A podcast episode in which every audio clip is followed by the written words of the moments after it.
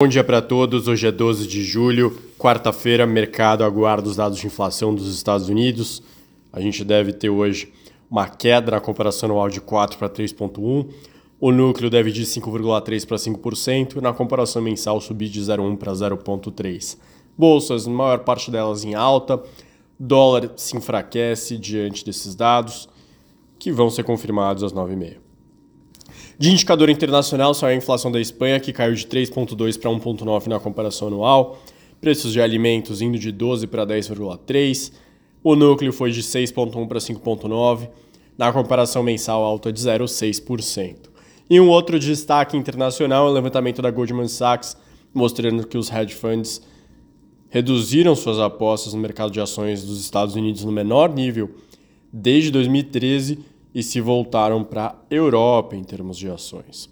Aqui no Brasil, o mercado, em pesquisas da Genial Quest, subiu de 2% para 20% a aprovação do governo Lula e de 26% para 65% a aprovação do ministro Fernando Haddad. Dentre algumas outras perguntas importantes, 97% entendem que tem influência política na, na política de preços da Petrobras. Outro levantamento importante, a B3 mostrou que o volume financeiro médio diário em renda variável subiu 5,8% para 30,5 bilhões de reais em junho.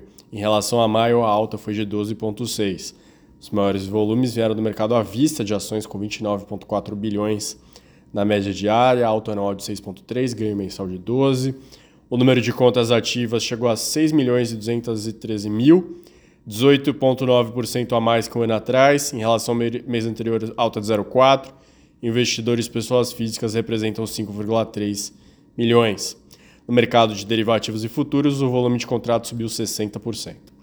Uma entrevista, ou melhor, uma participação em um fórum de economia, o diretor do Banco Central, Diogo Guilhem, mencionou que a inflação de serviços é a parte mais importante para serem monitorados agora, o que pode fazer com que o mercado não considere a questão de uma alta de um corte de 0,5 tão provável na reunião de agosto. E 0,25 parece o, mais, o caminho mais, correto, mais indicado pelos diretores do Banco Central. Quando ele reforça algum tipo de problema na parte de inflação, mesmo com os dados mostrando uma deflação, aparentemente ele quer passar para o mercado uma sensação de conservadorismo.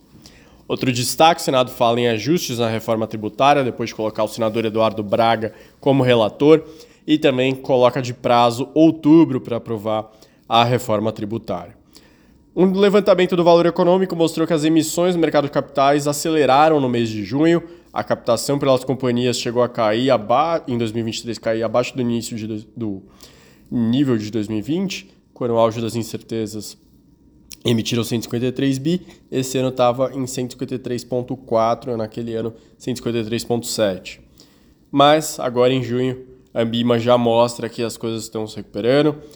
O número de junho registrou o melhor desempenho mensal no ano, com captação de 46,2 bilhões de reais. Apesar da cifra representar um, uma queda anual de 14,6%, o volume é uma elevação de 102% contra maio e a Ambima espera que o segundo semestre seja bem mais forte.